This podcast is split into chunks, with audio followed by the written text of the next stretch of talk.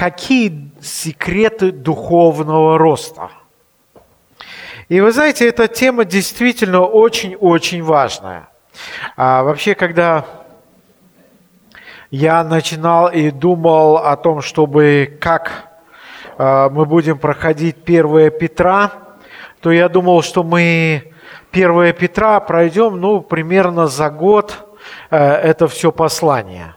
На сегодняшний день, я думаю, что лет несколько мы все-таки будем проходить его. А, тему секреты духовного роста, я думал, что мы ну, за 2-3 воскресенья мы пройдем. Почему? Потому что, в принципе, это всем известные темы, и это будет очень легко сделать. Но когда я начал сам изучать эти темы, я понял, оказывается, много-много вещей, которые, оказывается, есть и в моем сердце. И не просто они есть в моем сердце или они время от времени происходят, а мы даже забываем о том, что это то, что в принципе бывает с нами. И наша плоть, она постоянно, а, постоянно а, происходит так, что нам нужно бодрствовать и выкорчевывать из своего сердца какие-то моменты. И как мы уже говорили, на, э, уже на протяжении нескольких э, воскресений мы рассуждаем о том, что какие, э, что есть для именно духовного роста. Очень часто люди думают примерно так, знаете, ну, если человек духовно родился, то, естественно, что происходит – Рост, естественно, происходит, нам не нужно ни, ни о чем заботиться, оно все происходит естественно. Но, глядя на окружающих людей, мы можем заметить, что это не всегда так. Я думаю, вам приходилось видеть людей, которые на вид очень-очень взрослые, но на самом деле по уму они как дети. В чем причина? Почему этот человек остался на этом же самом уровне? А очень простая причина может быть. Как мы уже говорили с вами, например, гематома в головном мозге. Да? И это не то, что, знаете, когда говорят о гематома в головном мозге, а, мне когда-то представлялось, что это вся голова, там внутри кровь набилась, и это так много-много-много. Потом, когда пришлось встречаться с этими, э, с людьми, которые знают это, это бывает всего лишь 2-3 миллиметра сгусточек крови, который мешает человеку развиваться. И эту гематому можно получить как в детском возрасте, так и во взрослом возрасте – это можно получить. И они всегда э, отражают или э, действуют как-то на развитие человека или на здоровье человека. И поэтому есть условия, которые мы должны обязательно исполнять для того, чтобы духовно расти. Представь себе такую картину. Если вы посадили какое-то растение, условия – вы взяли его, посадили, и нисколько потом не заботитесь, не поливаете, не удобряете. Оно будет расти? Думаю, что нет. Вот сейчас сезон жатв начался, я начал думать. А вот когда жатвы проходят, да, всегда на собраниях говорят о чем? О плодах. И всегда говорят о плодах каких? Вкусных, хороших, которые вырастили – но ведь очень часто мы сеем в своей жизни и плохие плоды. И эти плоды, они тоже растут. И они тоже дают свой урожай. Но мы как-то не акцентируем внимание на них. То же самое происходит с нашим духовным ростом. У нас есть условия, и Библия показывает эти условия для того, чтобы мы могли Выполняя эти э, условия, мы могли именно духовно расти. Давайте мы прочитаем еще раз 1 Петра, 2 глава, с 1 по 5 стих. Итак, отложивши всякую злобу и всякое коварство и лицемерие и зависть и всякое злословие, как новорожденные младенцы возлюбите чистое словесное молоко, дабы от него возрасти вам во спасение. Ибо вы вкусили, что благ Господь, Приступая к нему, к камню живому, человеку отверженному, но Богом избранному и драгоценному, и сами, как живые камни, устраиваете из себя дом духовный, священство святое, чтобы приносить духовные жертвы, благоприятные Богу и Иисусом Христом. Посмотрите, апостол Петр начинает вторую главу говоря, «Итак, отложив всякую злобу и всякое коварство и лицемерие и зависть и всякое зло, э, злословие». То есть он называет пять пунктов, которые христианин должен отложить. То есть отвергнуть, оставить. Эти пять моментов, которые мешают христианину расти духовно. Если это есть, то в таком случае христианин, сколько бы он ни стремился, сколько бы он ни хотел, но он духовно не сможет расти до тех пор, пока он не избавится от этого. Но в жизни происходит так, что мы время от времени получаем эту дозу, и нам надо опять бороться. Притом все эти пять пунктов э, – злоба, коварство, лицемерие, зависть и злословие. Я не знаю, э, ну, может быть, Лидия Ивановна, она самый старый у нас член церкви. Она знает, когда кого отлучали или ставили на замечание за это. Почему? Понимаете, проблема заключается в том, что эти грехи, они очень-очень скрытные – мы можем никогда не знать другого человека, как, э, э, что у него есть. Мы можем видеть только в своем сердце. Потому что мотивы совершенно бывают разные. Ну давайте немножко вспомним, о чем мы с вами говорили. Мы с вами говорили о том, что первое – это злоба, которую всякую злобу – вот знаете, э, Петр говорит здесь, отложите всякую злобу. Но у нас всегда есть, знаете, такое привилегия. Есть правильная злоба, а есть неправильная злоба. Есть белая злоба, есть черная злоба, да? И мы всегда делим так. Мы как люди очень часто поступаем так. Почему? А потому что нам вот это вот нравится – и мы себя, себе говорим, ну, знаете, это очень хорошо. Это правильно я поступил. Я правильно здесь сбился. Но апостол Петр говорит здесь, оставьте всякую злобу. Любую злобу мы должны остаться, оставить. Петр говорит о том, что любая злоба мешает нам духовно расти. И причин для злобы очень-очень много. И об одной из причин, которые мы с вами говорили, это обида или непрощение. Много людей, к сожалению, многие христиане живут годами с обидой и не хотят и не желают от этого избавиться. Они являются для самих себя адвокатами и говорят, что они правильно поступают. Но как раз и этим и наносят себе большой урон. Они перестают духовно расти. И мы в прошлые э, два воскрес... три воскресенья назад мы очень подробно говорили о непрощении.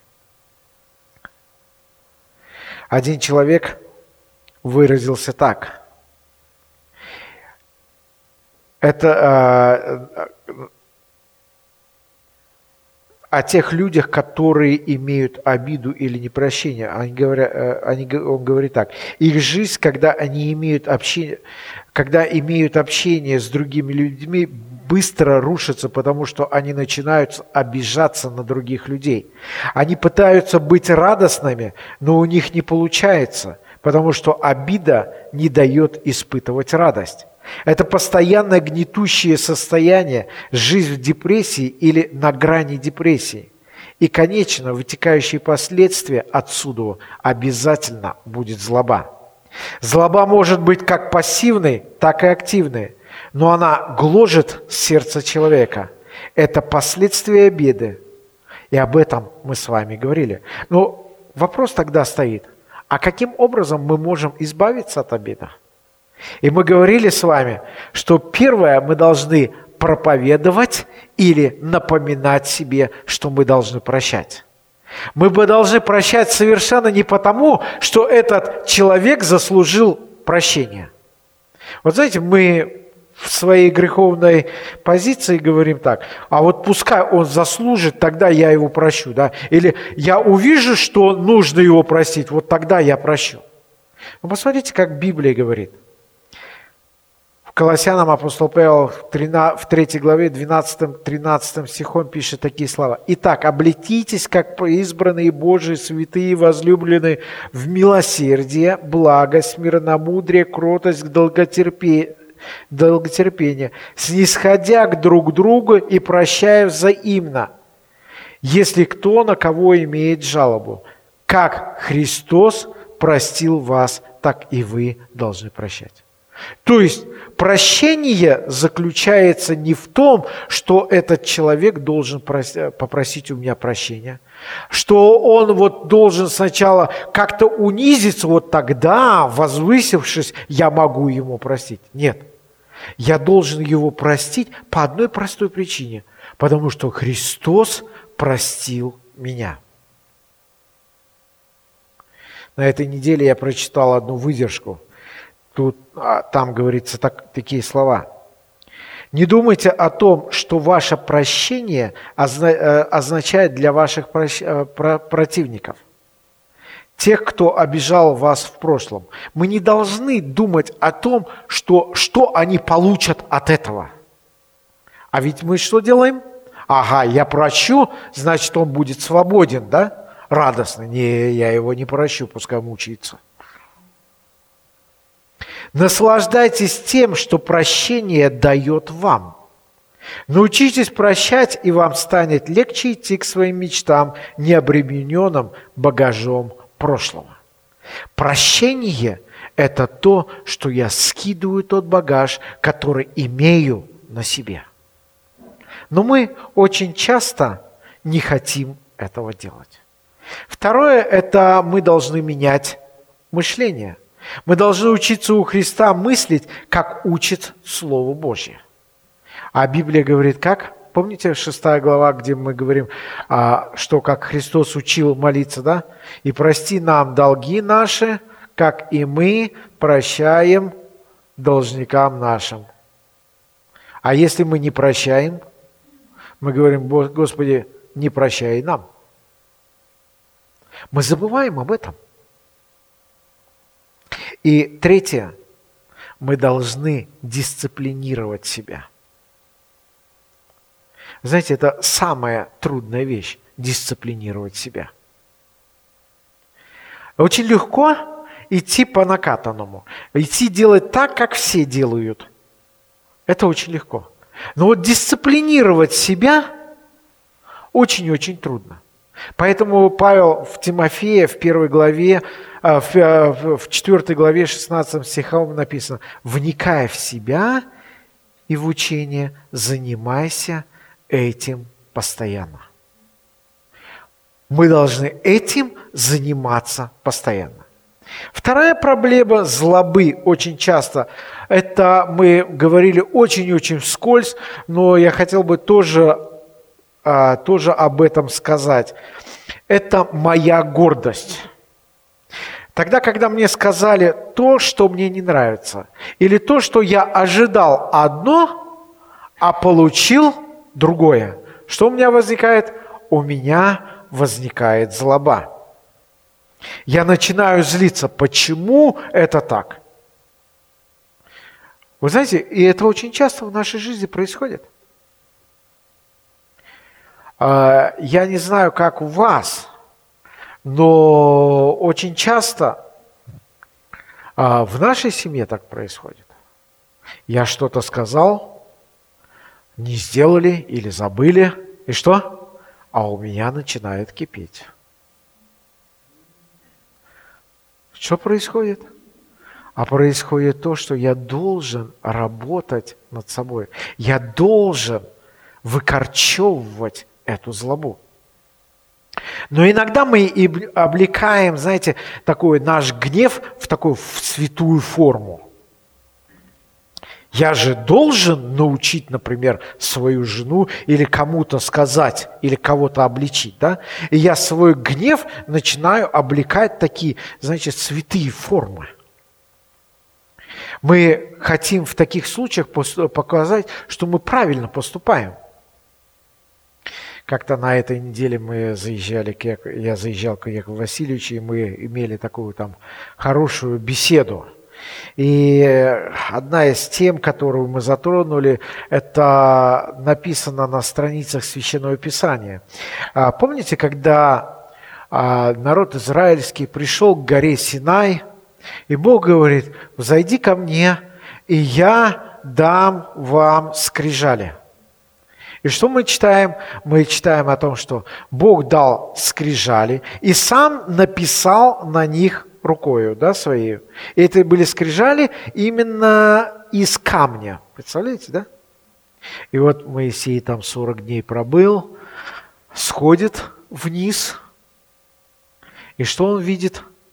Он слышит, что там песни поют, какие-то эти. Иисус Навин говорит, слушайте, там что-то, наверное, бой идет. Он говорит, нет, это не бой. Это какие-то песни. Это какая-то радость. И вот он приходит и видит, что там поклоняются, а, поклоняются тельцу, И они приносят жертвы именно тем богам, которые были там в Египте. И что Моисей делает? Посмотрите, это записано в Исход 32, 32 глава, 19 стих. Написано, когда же он приблизился, приблизился к стану и увидел тельца и пляски, тогда он воспламенился гневом. Он правильно сделал? Ну, правильный же гнев. Он стал за, за Бога защищаться. А дальше написано, и бросил из рук своих скрижали и разбил их. А как часто у нас это происходит? Мы облекаем свой гнев в правильные поступки, да? Говорим, так, это правильно. Он меня сильно раз, разочаровал, он мне вот сделал это – и что дальше? И Бог в следующий раз говорит, а теперь бери и делай эти скрижали всю ночь. Когда сделаешь, зайдешь ко мне на гору. И Моисей берет этот камень, представляете, камнем, и вырезать теперь надо самому. До этого Бог ему сделал, а теперь он сам сделал. Вы знаете, очень часто мы свой гнев облекаем в святую форму. Поэтому написано, гнев не творит правды Божьей, да? Он никогда не творит. Гнев никогда не творит правды Божьей. Он всегда приносит какой-то урон. Дальше мы с вами размышляли о коварстве. Это грех, который также очень сильно разрушает семьи, церкви, друзей, отношения. Библия очень много раз предупреждает об этом грехе. Мы должны убегать от этого. Мы должны просто от, откладывать, чтобы этого не было у нас. Мы говорили с вами о том, что коварство – это приманка или ловушка, западня, это хитрость обман или добивание, э, чтобы добиться какой-то своей целью. Как часто мы в своей жизни так делаем? А, мы говорили с вами о том, что энциклопедия дает такие такие определения, что коварство – это трюки и ловкие проделки человека, стремящегося обмануть других для достижения собственных целей. Это порог человека с неблаговидными мотивами.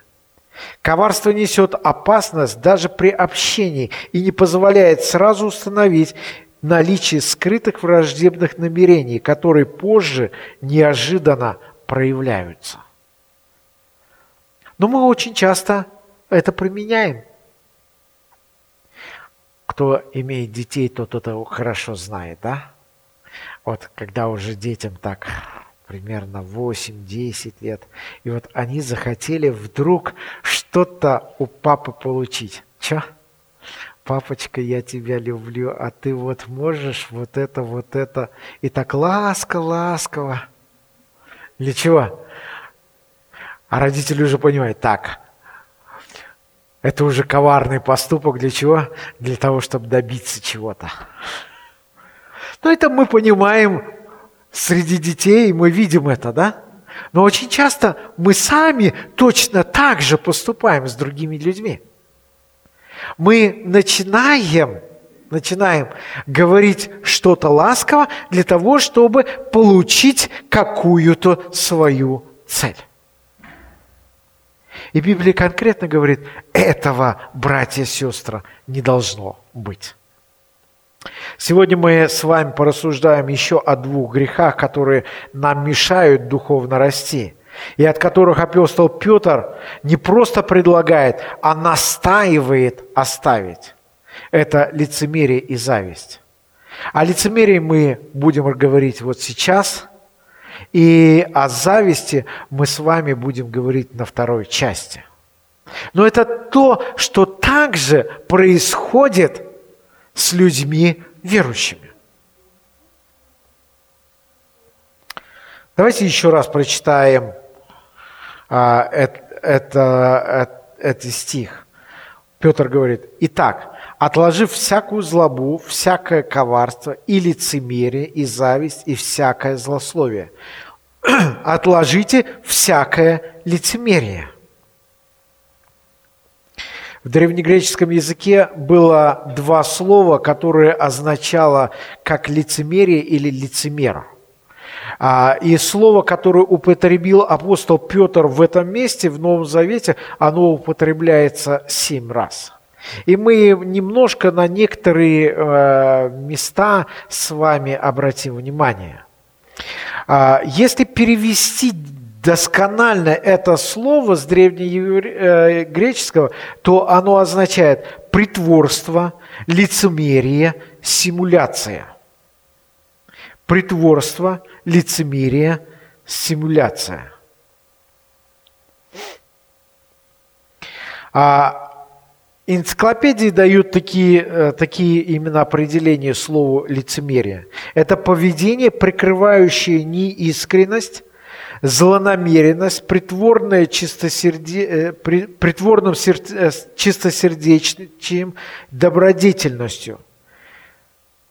Лицемерие или двуликий – отрицательно нравственное этическое качество личности, выражающееся в способности человека притворяться, прикидываться добрым, порядочным, доверчивым и вообще нравственно положительным человеком, совершая из-под тяжка зло, преступление добра.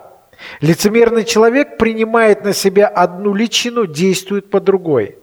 Такая, такое двуличие внешне проявляется в ханжеской льстивости, любезности, порядочности, затем продолжается вместе коварстве, жестокости и в других нарушениях норм морали.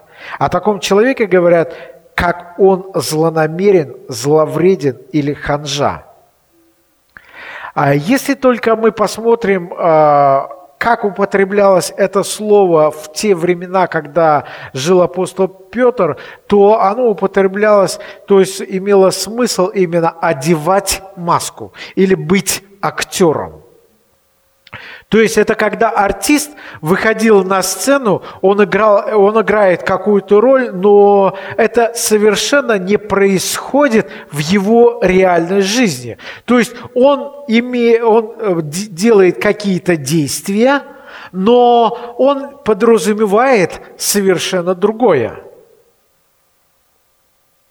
Я когда-то слышал один рассказ. К одному психологу пришел человек, и он начал рассказывать о том, что у него нет радости, что он находится в депрессии, а, что его посещают очень нехорошие мысли, что он хочет покончить с собою, а, что у него такое, знаете, депрессивное состояние.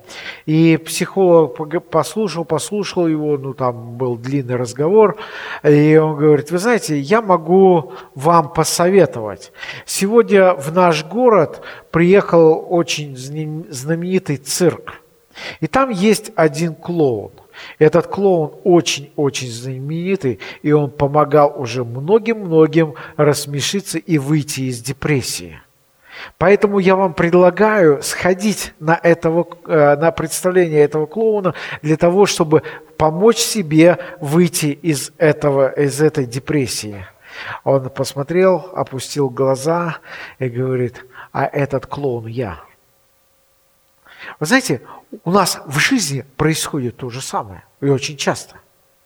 У нас бывает депрессия, нам непри, неприятно, но мы кажемся очень-очень хорошими.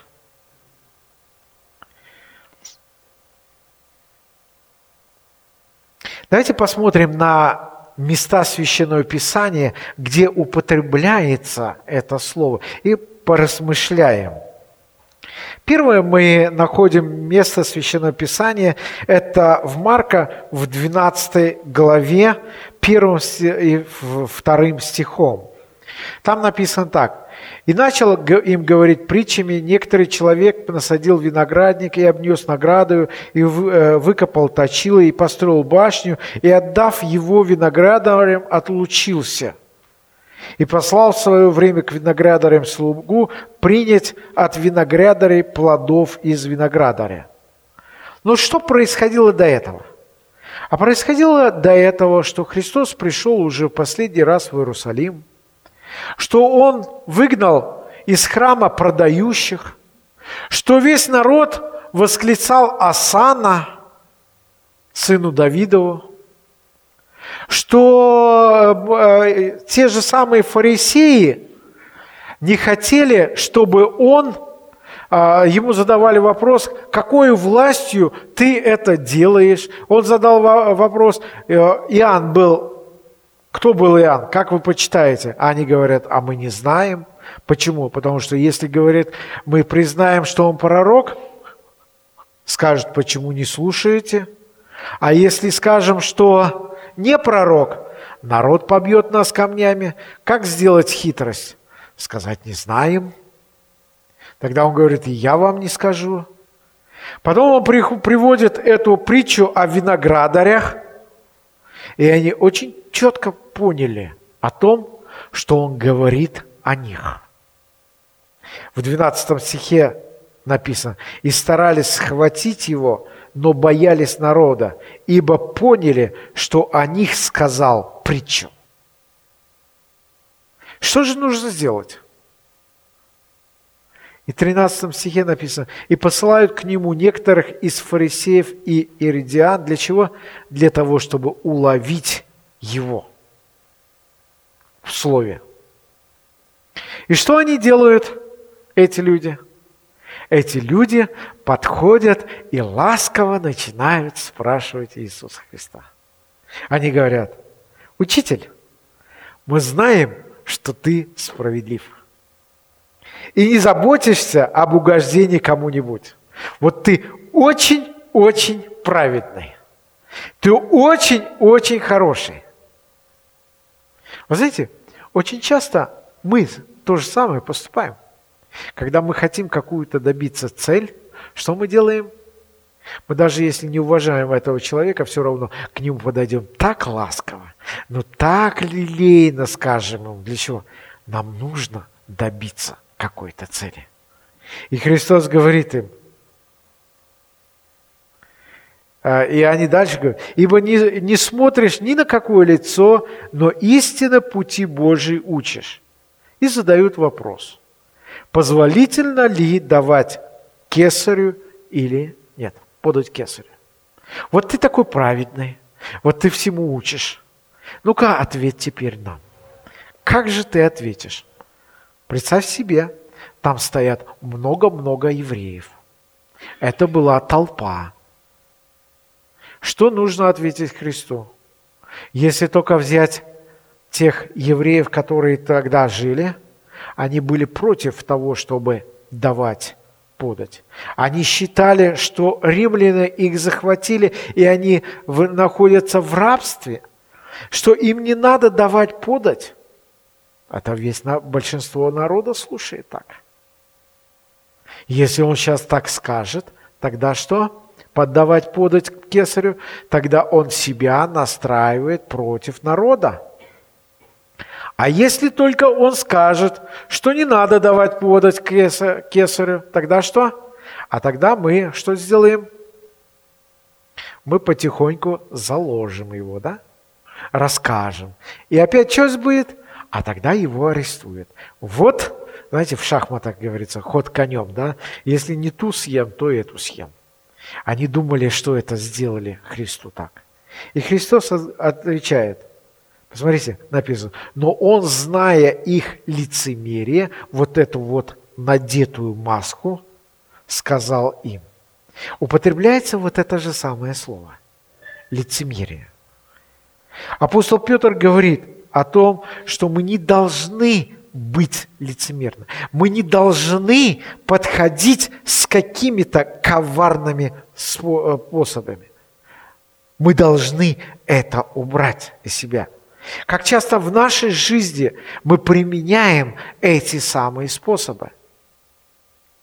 Один из самых серьезных, э, э, распространенных у детей то, что примеров я говорил, когда дети подходят и ласково просят родителей чтобы что-то сделать. Почему? А потому что они, большинство знают, что родители это не разрешат.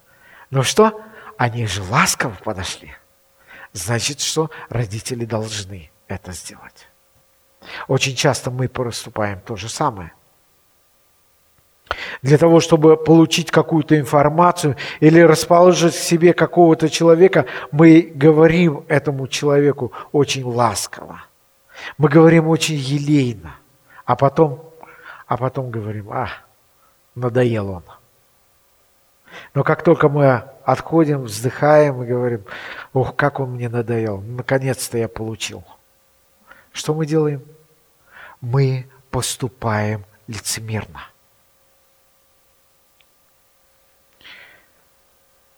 Второе, поэтому мы должны помнить, что если только мы говорим кому-то ласково ради того, чтобы получить какую-то выгоду, то это уже есть лицемерие.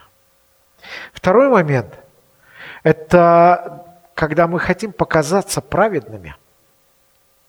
Вы знаете, вот э, все люди хотят показаться лучше, чем они есть.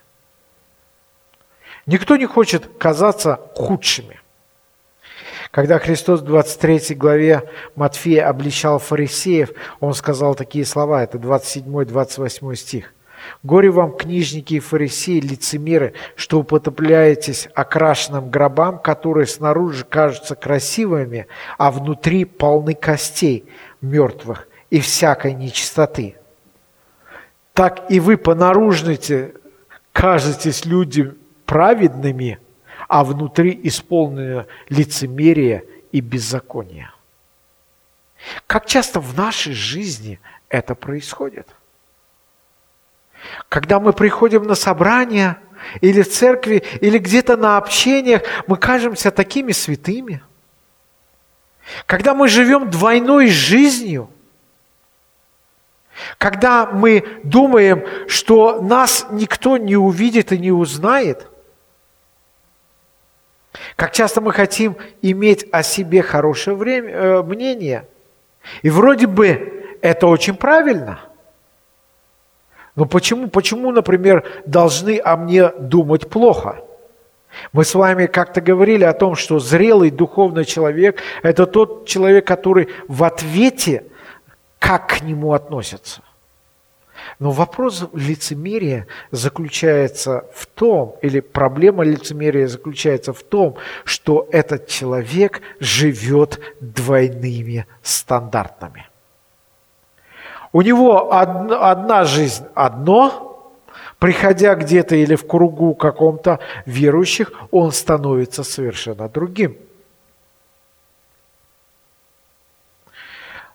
Он внутри совершенно другой. Все, что он делает, он делает это просто на показ. Для того, чтобы создать о себе хорошее мнение или занять какое-то положение. Если вы будете изучать, кто такие фарисеи, то действительно увидите, что они делали очень много-много хороших и правильных вещей. Но все эти правильные вещи заключаются в одном – для того, чтобы иметь выгоду. Какая выгода? Ну, первая выгода, чтобы их уважали. Чтобы все могли говорить, смотри, какой это праведный человек. Какой он хороший. Чтобы его могли приглашать на пиры, например, на свадьбы – а придя на свадьбу, он мог хорошо покушать. Да, об этом говорит Библия. Или на похороны, опять с одной целью, чтобы хорошо покушать и обобрать этот дом с выгодой опять для себя. Почему? А я праведный. Пригласите меня. И они всегда делали для того, чтобы о них имели хорошее мнение, но они имели какую-то выгоду. Но они совершенно не заботились о тех людях, к которым они приходили.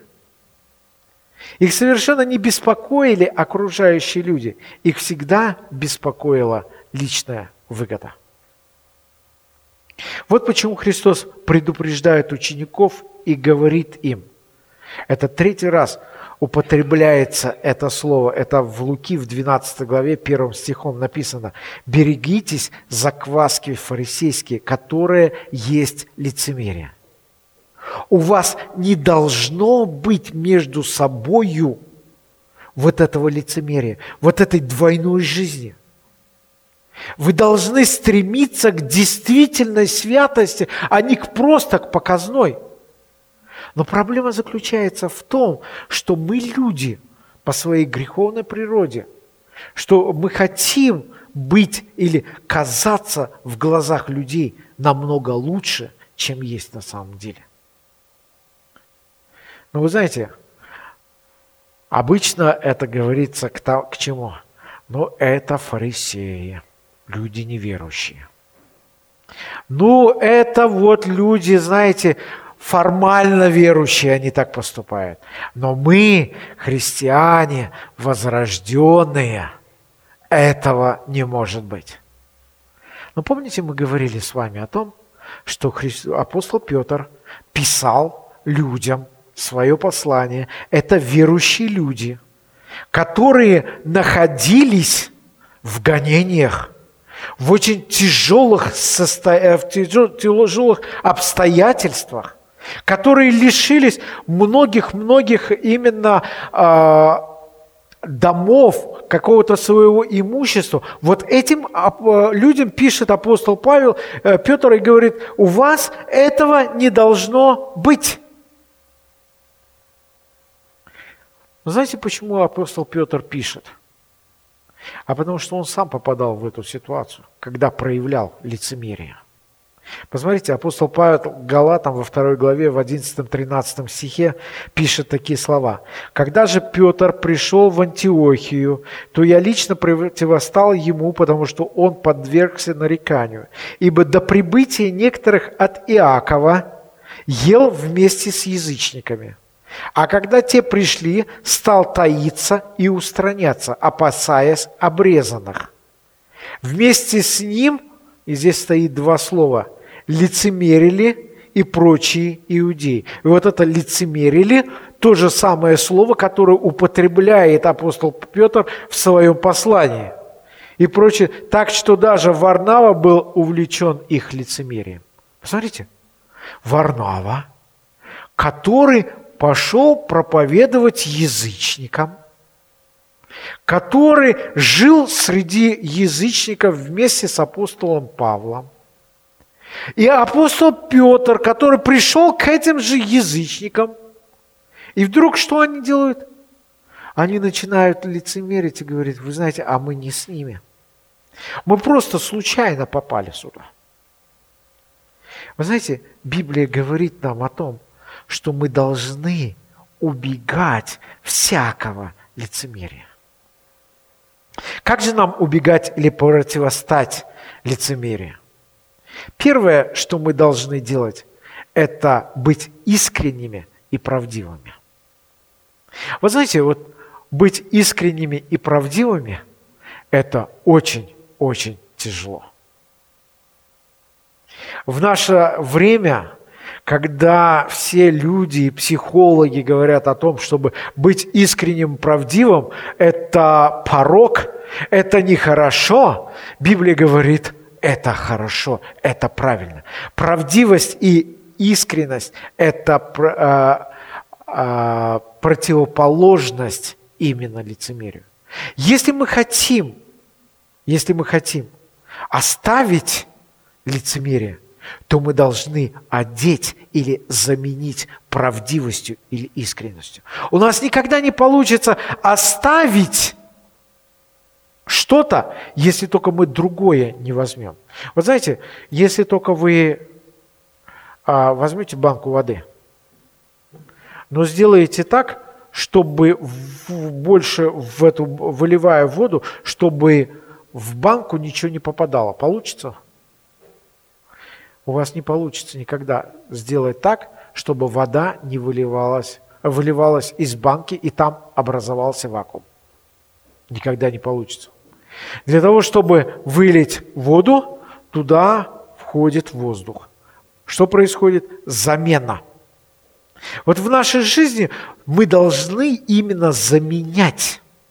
Если мы хотим избавиться от лицемерия, то в таком случае мы должны заменить это правдивостью и а, искренностью. Второе. Мы должны начать заботиться не о себе, а заботиться о других. Вы знаете, это очень трудно. Вот, э, знаете, э, есть такая поговорка «своя рубашка ближе к телу». Почему? А потому что я все-таки для себя являюсь Богом. И если только я перестаю заботиться о себе, тогда что? Мне неуютно чувствуется. Но посмотрите, как говорит Библия. 1 Петра, в, этой же, в этом же послании Петра, в 4 главе, в 10-11 стихе написано так. «Служите друг другу, каждый тем даром, который получил, как добрый домостроитель многоразличной благодати Божией. Служите друг другу». Говорит ли кто, говори как слова Божии. Служит ли кто, служи по силе, какую Бог дает, дабы во всем прославлялся Бог через Иисуса Христа, которому слава и держава во веки веков. Аминь. То есть я должен переключить свое внимание с себя на другого, на своего брата или сестру. Что чаще всего у нас происходит – Чаще всего у нас происходит так, что мы смотрим на себя самого. А ко мне сегодня не подошли и не поздоровались.